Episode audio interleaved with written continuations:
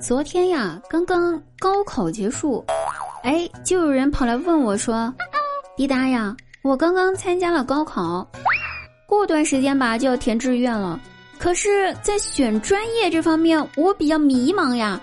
你作为一个过来人，能不能给我点经验呗？你可不可以告诉我，什么工作可以让普通人翻身？这个问题。”什么工作能让普通人翻身啊？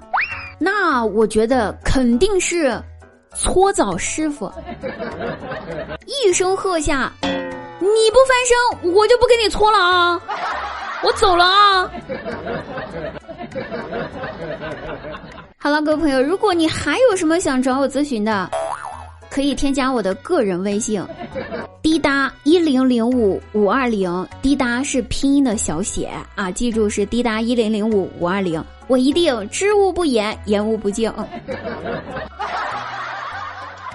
张大鸟说，十年前他来到这座城市，看到这座城市的繁华，于是他就在心里面暗暗发誓，一定要将有钱人踩在脚下。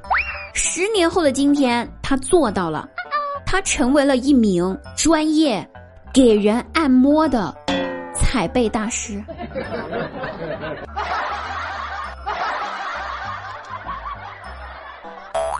那现在呢？咱们这个高考结束了，可是期末考试的压力呢，来到了大家的身上了。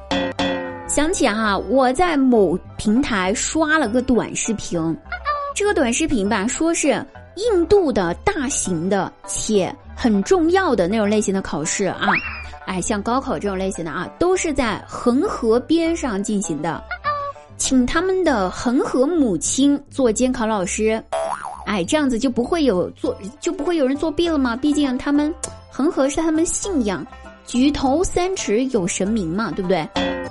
于是到咱们国内的学生这儿就是神呐，你保佑我考过吧，保佑我抄的全对。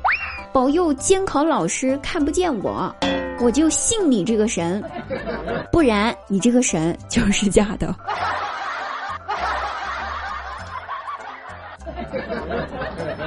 我突然想到啊，考四六级的时候，很多很多的人拿着东西去拜孔子，我有点迷惑，我就想问一问，孔子自己都不会英语。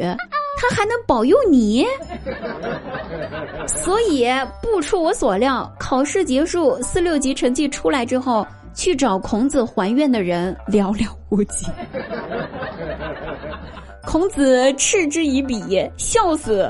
我真的 thank you 了，我当年闻名天下靠的是拳头，不是英语。朋友们，咱就是说，下次四六级考试，咱们去拜上帝成吗？别为难我们中国的这些神仙了，我谢谢您嘞。我还想等着咱们中国这些神仙保佑我发财呢，那可不是保佑你们成绩考过的啊！谢谢您嘞。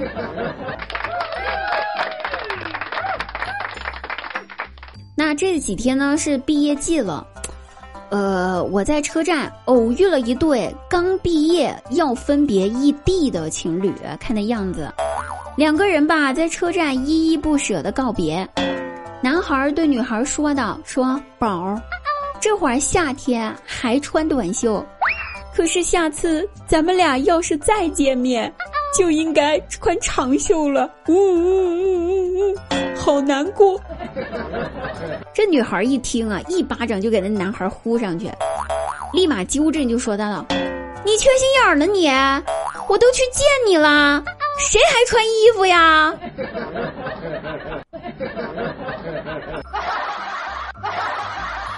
看看朋友们，出门在外，各位小哥哥，请注意保护好自己呀。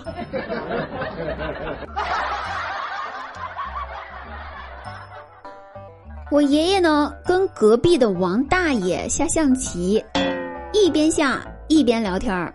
爷爷说道：“哎呦，我这都快七十岁的人了，我家老婆子还经常夸我年纪小呢。”王大爷问：“哟，您老伴儿不错呀，整挺好呀，都是怎么夸你的呀？给我说说呗，我也学叨学的。”爷爷一听，自豪的回答说：“我家老婆子经常对我说，小燕儿，跟我斗，你还嫩着呢。”